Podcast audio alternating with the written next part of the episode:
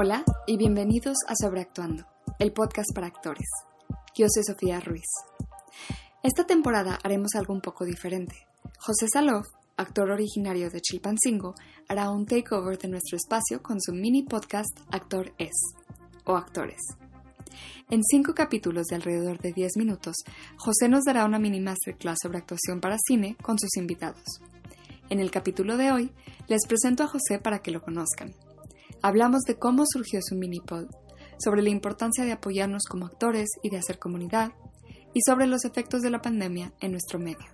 Conocen a Salov, como muchos lo llaman, por su participación en los largometrajes Los que no saben volar y Cometa la película, y por su excelente trabajo en las series Yankee y 000. José es una persona súper trabajadora, talentosa y dedicada a su arte y a su comunidad. Sé que les aportará mucho lo que platique en esta entrevista y en los siguientes cinco episodios. Escúchenos mientras preparan su soft tape, hacen ejercicio o mientras se toman un té. Espero lo disfruten. José Salov, ¿cómo estás? Muy bien, Sofía, muy contento aquí de que me hayas invitado, de verdad. Muchas gracias. Bueno, pues sí, yo también muy contenta y, muy emocionada por esta experimentación que vamos a hacer de, darle un lugar a, otro podcast adentro de este podcast. Este, espero que estés muy contento con cómo nos vaya. Este, pues cuéntanos, eh, bueno, antes de entrar al tema de, tu, de tu podcast, cuéntanos un poquito de ti y de cómo llegaste al medio. Eh, bueno, yo estudié, bueno, yo creo que mi primer acercamiento fue en la preparatoria, en un taller de teatro. Eh, desde antes ya tenía la inquietud por la comunicación en general y estudié artes escénicas en la Universidad de Guadalajara, eh, donde me especialicé en actuación, pero tomé clases de, otros rubros, de dirección y de producción. Y finalmente pues decidí moverme a la Ciudad de México porque tenía esta inquietud de hacer cosas más frente a la cámara, ¿no? Más cine, más televisión y demás. Y pues, pues fue así. y hablando de el podcast, o creo que lo llamas mini podcast, que se llama Actores, ¿cómo fue que surgió? Pues digo, en un principio creo que nada más tengo esa idea yo de que el, podcast es actor es, ese es este juego de palabras, ¿no? Sí, sí, sí, Actor es y actores, entonces como lo quieran leer también está padre. Este nació de a partir de una convocatoria que lanzó este Contigo en la Instancia a través del Fonca sobre hacer trabajos, proyectos este, en esta época de contingencia en la cual todavía seguimos y parece que no tiene este fin, pero también inspirado un poco en sobreactuando y en compartir este el conocimiento y en hablar sobre nuestra profesión y en mantenernos activos, cuestionarnos y no sé, reencontrarnos en esta época. ¿Y cómo decidiste, o sea, cuál fue tu proceso, cómo escogiste a tus invitados y cómo escogiste los temas? Porque tenías ciertas limitaciones, ¿no? Tenían que ser, si me acuerdo bien, cinco audios de menos de ocho minutos. Menos de diez minutos. Menos de diez minutos. Entonces ahí pues te pones ciertas limitantes que tienes que ser como muy específico con las ideas que quieres comunicar y vamos, tienes que ser muy preciso, ¿no? ¿Cómo fue tu proceso? Bueno, primero eh, elegí el tema de el actor frente a la cámara porque creo que hay, una... Mm, ¿Cómo decirlo sin que se oiga tan incisivo? Mm, creo que, que, parece que no hay una filosofía o una ideología del actor frente a la cámara. Creo que la actuación frente a la cámara en específico este falta hay mucha gente que lo ha estudiado pero creo que está un poco eh, no es tan valorada es un poco menospreciada pareciera que cualquiera puede este, presentarse frente a una cámara y, actuar no ficcionar como se le pueda llamar.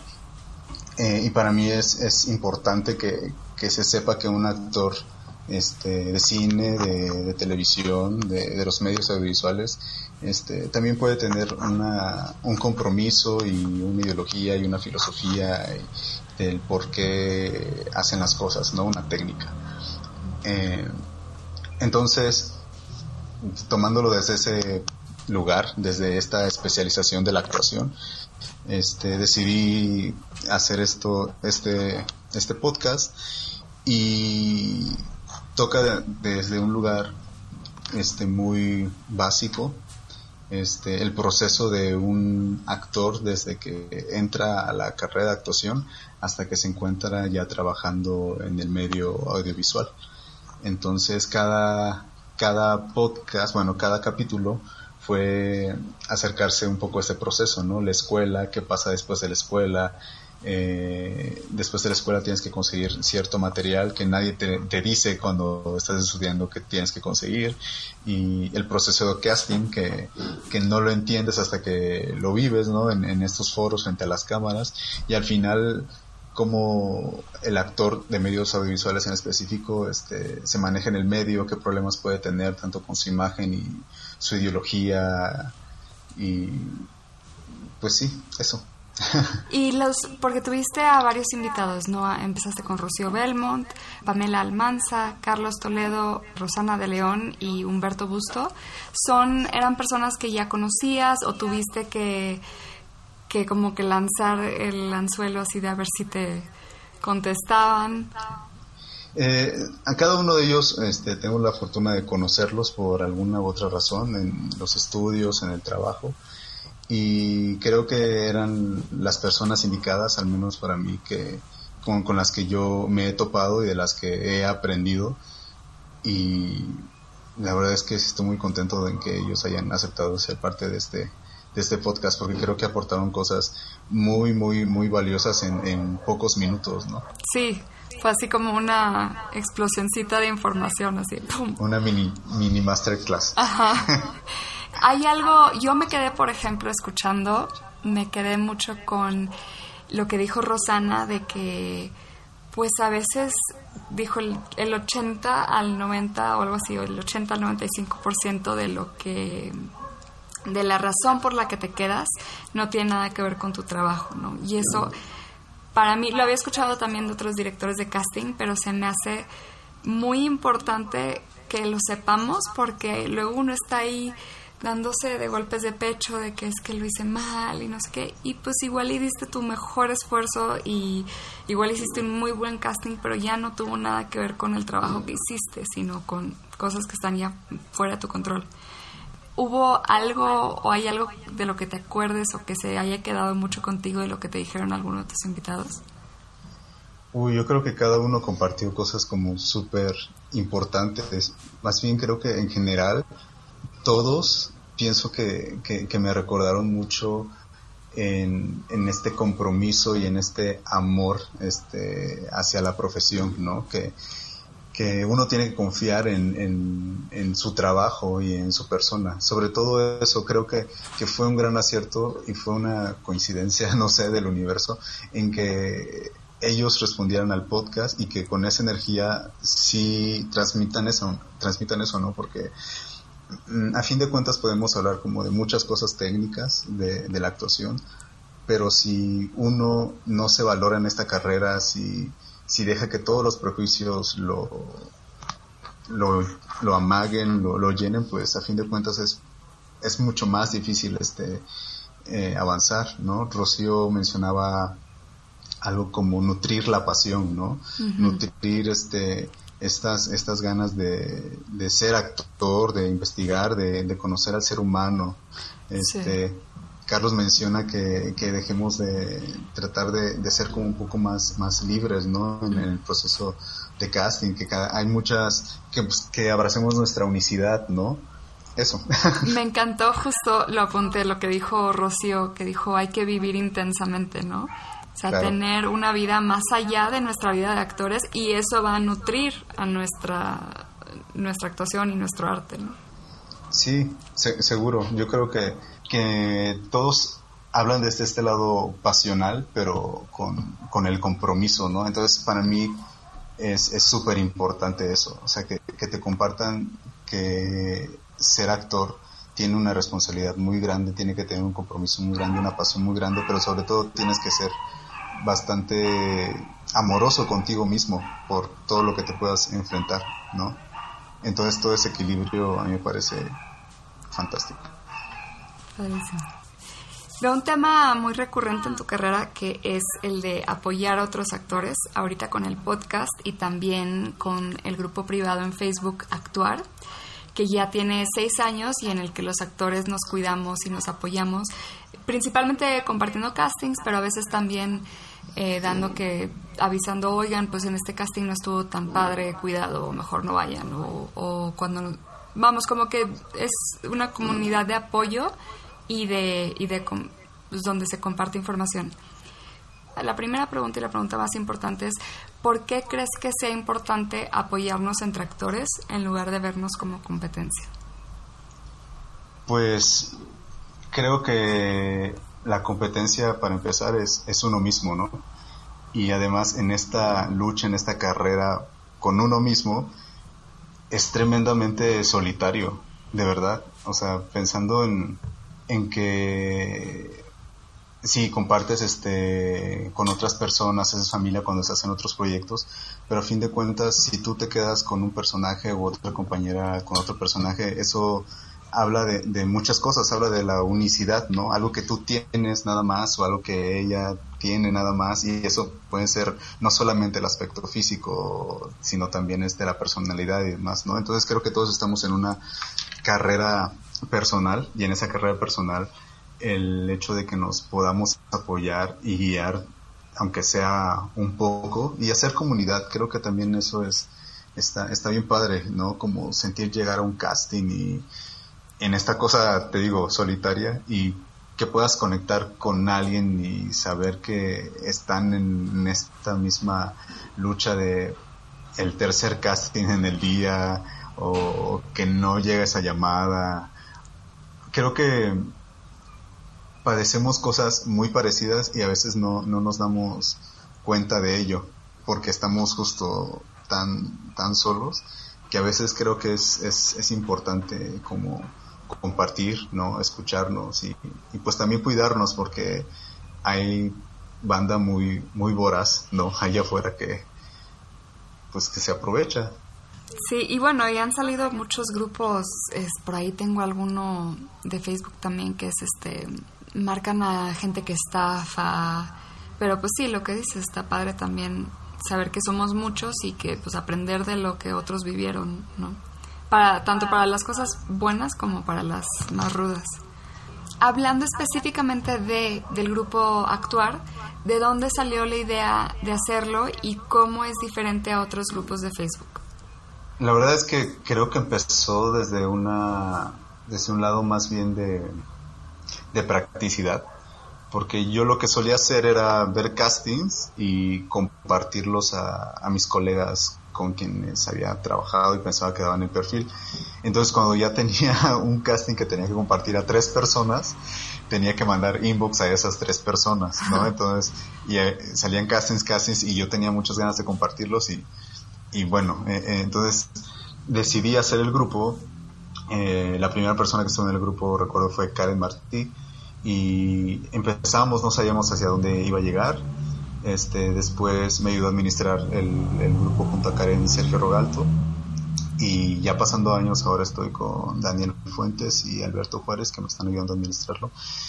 Y el grupo sí lo veo como una pequeña, ¿cómo decirlo?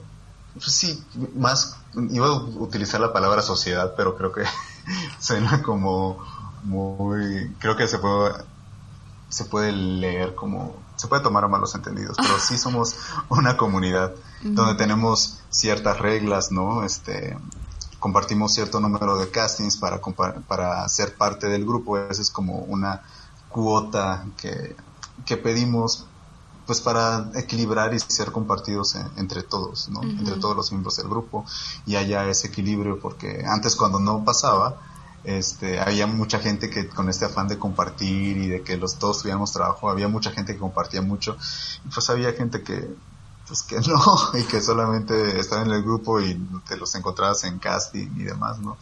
También que sea un grupo cerrado con miembros que al menos uno conoce a uno o nos ayuda a tener referencias claras cuando hay castings que, que por lo regular a veces son como más cerrados, uno tiene la confianza de compartirlo en, ese grupo porque sabes que hay gente como muy comprometida, ¿no? Y si están en ese grupo, están tal cual buscando pues la chamba, ¿no? Este, buscando actuar. Ahora en esta época de pandemia la, la verdad es que la cuota ha bajado. Este, aún así la gente, la banda sigue compartiendo, ¿no? Mm. No solamente compartimos este casting, sino también material que creamos que es, que es valioso para nuestras carreras. Tenemos un par de reuniones al año y hemos hecho un par de buenas causas ahí, que la verdad es súper gratificante. Y, y eso en general, digo, para pertenecer al grupo, más bien basta con que alguien pueda hacer una buena referencia tuya. O al menos para mí mi filtro es que haya trabajado con, con esa persona, ¿no? Y ya digo, creo que cada quien puede tener la, la libertad de, de, tener los grupos que quieran. O sea, yo estoy en muchísimos grupos y es, es una labor como bastante, este, a veces un poco cansada como de administrar y demás. Pero creo que es, es, es muy, muy gratificante cuando ves que muchos compañeros este, logran quedarse en proyectos. Es bien padre.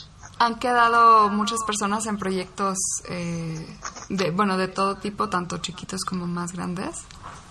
Pues hay una experiencia muy, muy chistosa de, de un amigo que el último día en que estuvo en actuar, porque no había compartido nada, este, encontró un, un personaje en una serie web y ahora gracias a esa serie web él, él se ha convertido en un influencer. ¿no?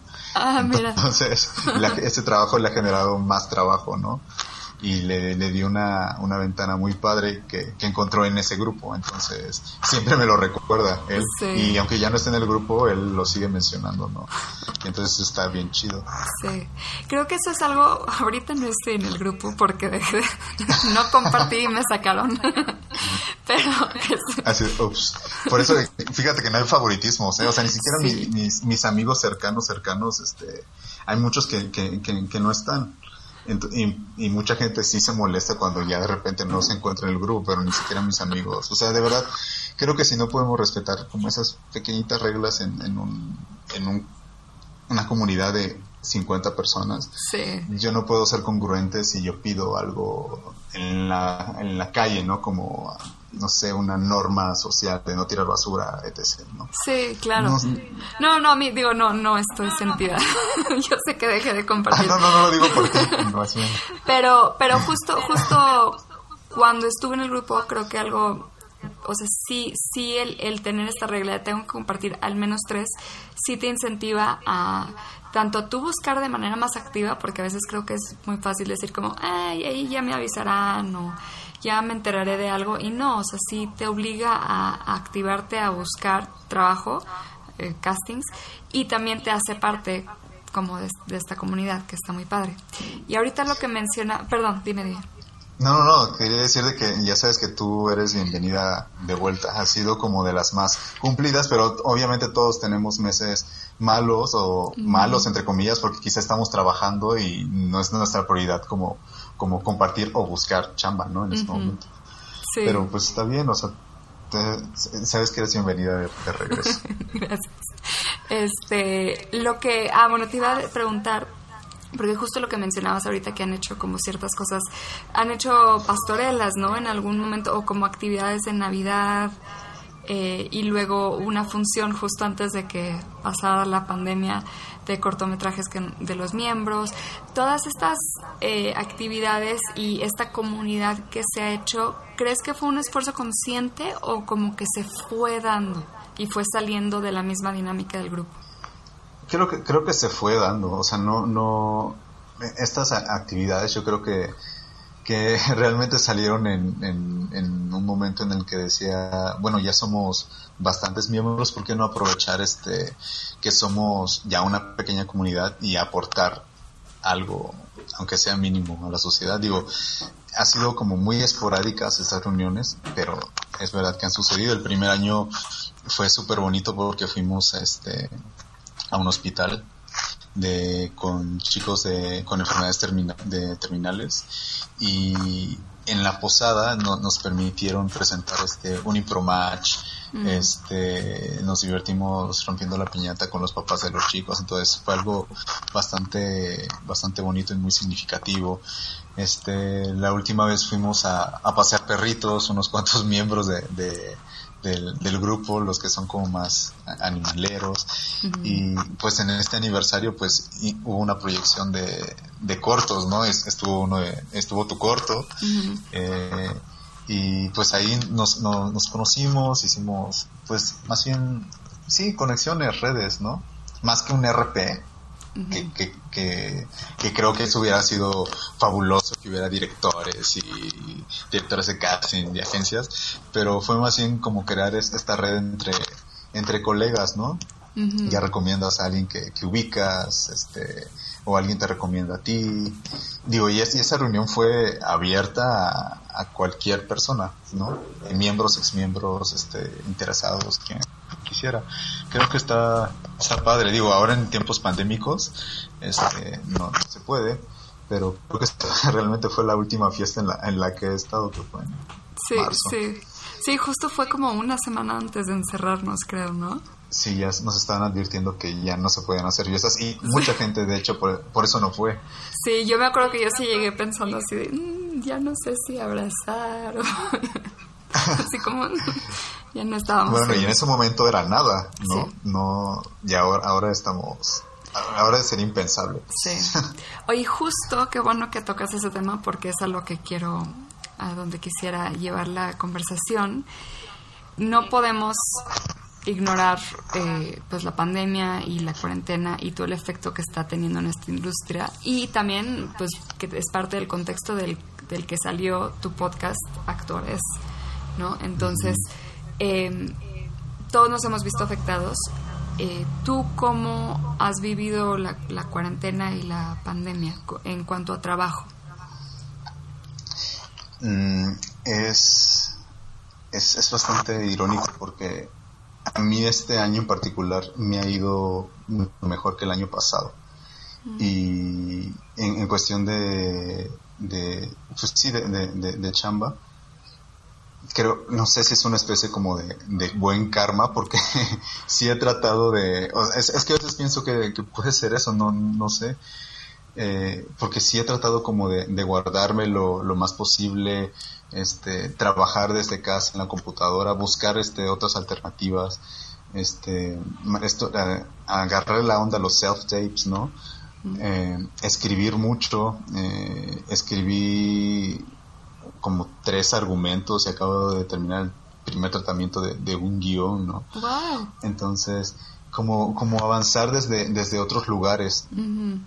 A mí, en ese sentido, me ha funcionado. Desde otro lugar es muy frustrante, ¿no?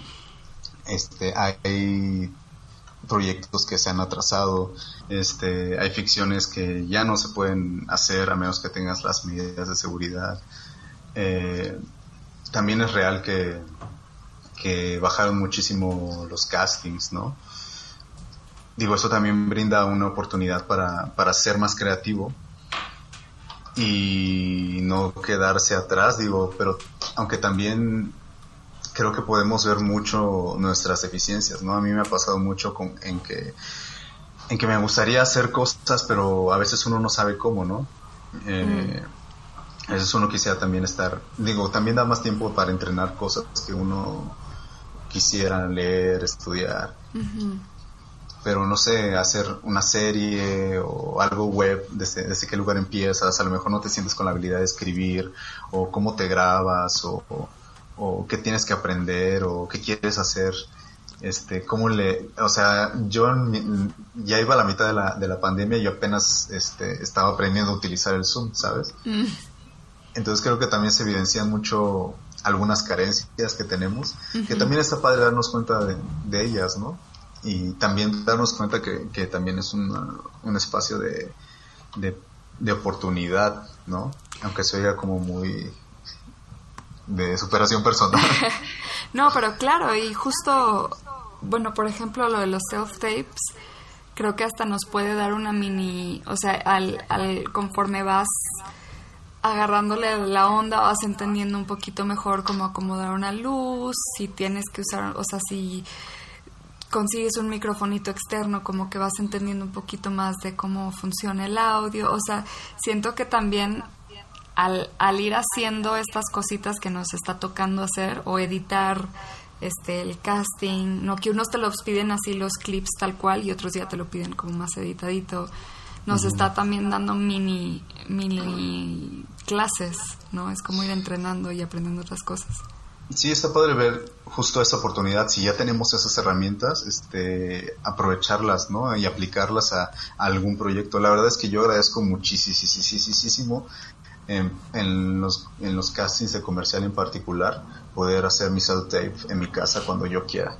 Porque de verdad eran horas, horas de estar haciendo filas, esperando y de verdad no sabías ni qué libro llevar ya para, para esperar o qué hacer, ¿no? Porque si era, era, esto también era muy cansado, ¿no? Para, para nosotros, ese, ese tipo de castings, ¿no?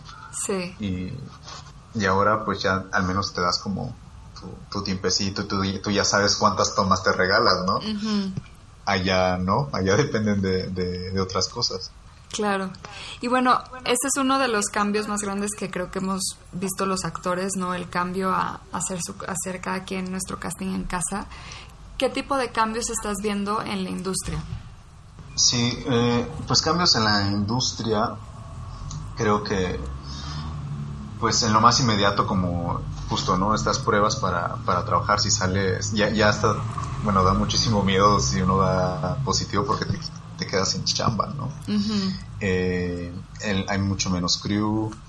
Ahora, pues sí, las salas no están a, toda su capacidad, ¿no? Entonces creo que la industria cinematográfica sí lo ha resentido bastante, porque si de por sí hacer cine es caro, este, televisión, ahora es como mucho más difícil y hay que buscar ser más prácticos, ¿no? Incluso hay gente que ha cambiado guiones desde las locaciones, pero eso también ha brindado oportunidad a, hacer otras ficciones, ¿no? Este, vi esta, esta, esta película, Host, esta película de terror de, Zoom, que dura lo que una sesión de Zoom, está increíble, me gustó mucho, me reí mucho, me espanté también y se me hizo una genialidad, ¿no? Que pudieran hacer una película de terror por Zoom y lo que dura el Zoom. Entonces, ese tipo de ideas son como súper loables. ¿sabes? Se me hace como increíble. Justo, ¿ya viste la de, se llama Social Distance en Netflix? Social Distance o Social Dilemma. no. ese es, la, ese es el documental. Esta es una serie que hicieron, Netflix hizo durante la cuarentena, no sé cómo lo produjeron, usando este, esta como convención de la, de la cámara, de la computadora, de otras camaritas que la gente tiene en sus casas. Han de ser como 10 capítulos, más o menos, y cada uno es de diferentes personas viviendo la cuarentena de diferente manera. Sí, justo hoy acaban de anunciar una película que se llama Songbird, que va a producir, creo, si, si no me equivoco, Michael Bay y es sobre qué hubiera pasado si el distanciamiento social se hubiera extendido hasta el 2040 y algo, ¿no? Entonces, ya con un virus que ya está empezando a mutar y que de verdad la gente ya no puede salir porque si no... Eh, y ese, ese tipo de ideas creo que son bastante ricas y están bastante padres, ¿no? Pues a mí me tocó hacer un corto que se llama Línea 18 que dirige Rafael Martínez este, donde Rafa nos este, invitó a ocho actores, si no me recuerdo, y nos mandó el guion, entonces cada quien hizo su parte desde casa, ¿no? Este, hablando a cámara, habla sobre la búsqueda de, de un influencer a una chica que le robó el corazón y que no aparece, ¿no? Entonces, al final Rafa logró un corto, creo que son veintitantos minutos, y creo que esos esfuerzos como de, hacernos presentes, de, ficcionar, aunque sea en cuarentena, son súper destacables, ¿no? ¿Cómo trabajaron? ¿Fue cada quien con su cámara del celular o él les prestó una cámara para que lo tuvieran como en su casa? ¿Cómo fue ese proceso? Eh, no, Rafa tal cual nos escribió a cada quien y nos pidió que, que lo grabáramos este, desde nuestro desde donde estábamos. Yo de hecho estaba en Chilpancingo y él estaba en la Ciudad de México. Entonces yo le grabé mi, mi parte de mi personaje tal cual. Él estaba abierto a las propuestas que nosotros tuviéramos. Él decía que pues nos iba a dar crédito de directores de arte y demás, porque él nos dio como la libertad de, de, crear el personaje tal cual como si fuera un, un self-tape. Entonces, pero digamos que acá tú, tú adornas tu, tu set como, como tú quieras, ¿no? Claro. Y, y, él al final acomodó los pedazos de, de, esa historia y creo que todos tuvieron decisiones muy, muy certeras. Digo, tiene que ver en que Rafa escribe muy bien, entonces tú puedes este, leer de los personajes qué es lo que él necesita, pero fue así. Qué cool. Y les dio como un poquito de instrucción así de pon la cámara aquí o haz este, haz un close-up o medium o, fue completamente, o sea, ese lado sí fue como libertad completa? Fue, fue, fue, bastante libre. Este, el encuadre lo elegimos nosotros porque todos los personajes hablan, hablan a cámara. Mm. Eh, la mayoría de ellos, por no decir, sí, casi todos son como youtubers, influencers. De hecho, el, el, el, corto hace un poco una crítica hacia allá y hacia cómo este, manejamos esta superficialidad este, mediante las redes. Mm. Y creo que también fue interesante que nos permitiera que cada quien tuviera, dependiendo de su lectura sobre lo que cree de eso, este, presentara su, su video. Qué padre. ¿Lo podemos ver ya o lo va a festivaler? Sí, está, está, en YouTube, está en YouTube. Ah, padrísimo. es para eso. ¿Alina? Alina 18. Y viendo hacia el futuro, ¿tú crees que vaya, vaya a cambiar fundamentalmente cómo trabajamos en el cine, televisión, teatro? Yo creo que sí, ya el cambio está, ¿no? Sí va a permear en el sentido de de que la tecnología o este confinamiento, no, más bien este confinamiento nos ha ayudado a entender que la tecnología puede hacer las cosas más prácticas, ¿no? A lo mejor ya en una primera lectura o a lo mejor los primeros castings o self-tapes o los primeros filtros se pueden hacer eh, en línea, ¿no? Eh, yo espero que llegue el momento en que ya sea una cosa híbrida, ¿no? Porque igual pasó eso en los festivales, ¿no? Que también está increíble, ¿no? Yo disfruté mucho el Festival de Cine de, Monterrey, que creo que fue el primer festival mexicano que empezó con esta onda como de que fue un festival online y, que no, no fue nada presencial, fue totalmente online. Entonces está bien padre como conectar desde, desde tu casa con los diferentes cortos y los diferentes discursos que tienen otras personas, ¿no? Y ahora el de Morelia, que es el último, que está ahorita sí es este híbrido, ¿no? Como el de fue el de Guanajuato y así. Entonces está, está, muy padre porque uno que no que no tiene la posibilidad de estar allá en estos momentos puede disfrutar de, de lo que se está haciendo ahora en línea y eso está bien padre. Sí. Está bien chido. Sí. Pues muy bien. ¿Qué te parece una ronda en chinga? Va. Siempre me pone muy nervioso de las preguntas en chinga, pero... Son facilitas, son facilitas. A ver qué contestas. ¿Cine o teatro? Cine. ¿Cine o tele? Cine. ¿Actuar o dirigir? Actuar. ¿Yankee o 000? 000.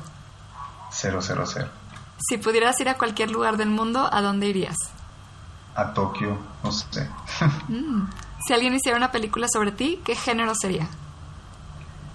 Sería una road movie. Ay, qué padre. ¿Quién te interpretaría? Yo mismo, obviamente. Obviamente. ¿Película favorita?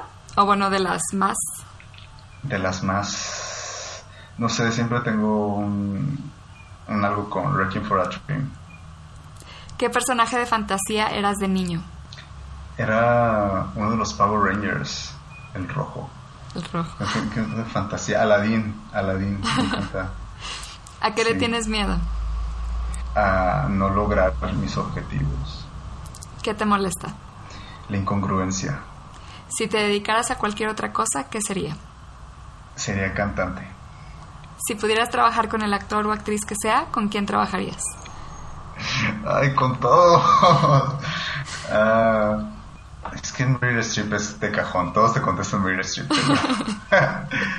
Pero, con, con, Leonardo DiCaprio o, bueno, digamos Ivan McGregor, Joaquín Phoenix, mm. quien sea de ellos. Va. Esa fue la ronda en chinga con José Salof. No tan en chinga esta vez. y a últimas preguntitas para cerrar. ¿Cuál es el mejor consejo que has recibido? Uy, han, sido muchos. Hay, hay, uno que me acuerdo en particular, siempre y no se me olvida de... Eso es, seguramente tengo más este consejos seguidas, pero uno en la profesión, una vez Silverio Palacios me dijo que uno tiene que dar lo mejor de sí en un casting para que cuando haya otro personaje, si no te quedas en ese casting, no haya duda de que tú eres la mejor opción, aunque tú no seas el perfil. Mm. Entonces se me quedó como muy presente eso. ¿Cuál ha sido el mayor reto de tu carrera? Mm, no tirar la toalla, yo creo. Digo, no, algo en particular, este, podría decir como esta semana que entrené en 00, este, para, nos, nos encerraron para entrenarnos con las fuerzas, con un, fuerzas especiales, una semana de entrenamiento militar que fue, sí, delicioso, con, con mis compañeros actores que se convirtieron en mi hermandad. Y pues sí, fue, fue, un reto donde me encontré a mí mismo como actor y como persona. Este, creo, creo que eso, pero día a día, más bien el reto es volver a, confiar en uno mismo, ¿sabes? Siento que ese es el mayor, el mayor reto que puede tener todo actor y, que en, la lucha constante en la que estamos. Creo que el que lo haya resuelto, pues, que, mejor, ¿no? Pero volver a, confiar en uno mismo, creo que ese es el mayor reto que podemos tener todos en nuestra carrera. Mm, muy bien dicho. ¿Dónde te encontramos en redes? Eh, Facebook José Salof y en Instagram arroba José Salof. Perfecto. Pues muchísimas gracias José y pues esperemos que disfruten todos su podcast Actor es. Muchas gracias a ti Sofía, de verdad, muchas, muchas gracias. Gracias por escuchar. Espero hayan disfrutado este capítulo y se vayan con mucho en qué pensar. Les dejo los links de los proyectos que discutimos José y yo en las notas del episodio para que las vean. Este capítulo se realizó en alianza con Centro Entertainment, una empresa de entretenimiento que tiene como una de sus vertientes los workshops de perfeccionamiento actoral intensivos de gran calidad y a precios accesibles. Próximamente tendrán un taller con Orlando Moguel y Fermín Martínez. Les invito a buscarlos en su cuenta de Instagram, arroba centro.entertainment. Si les gusta el podcast, les invito a que se suscriban en donde sea que escuchen sus podcasts. Si tienen un minutito, compartan el pod y déjenos una reseña con 5 estrellas en iTunes. Eso nos ayuda a que más gente nos descubra. En las notas del show encontrarán el link para que puedan hacer la reseña independientemente de la plataforma en la que escuchen. Si quieren una dosis de inspiración actoral semanal, sigan al podcast en Instagram como Sobreactuando Pod o síganme a mí como Sofía Ruiz Actor. Espero hayan disfrutado este capítulo, que tengan un hermoso día. Esta es una producción de Flower House Films. Las opiniones expresadas en este episodio son responsabilidad del entrevistado y no representan las opiniones de la entrevistadora o del podcast.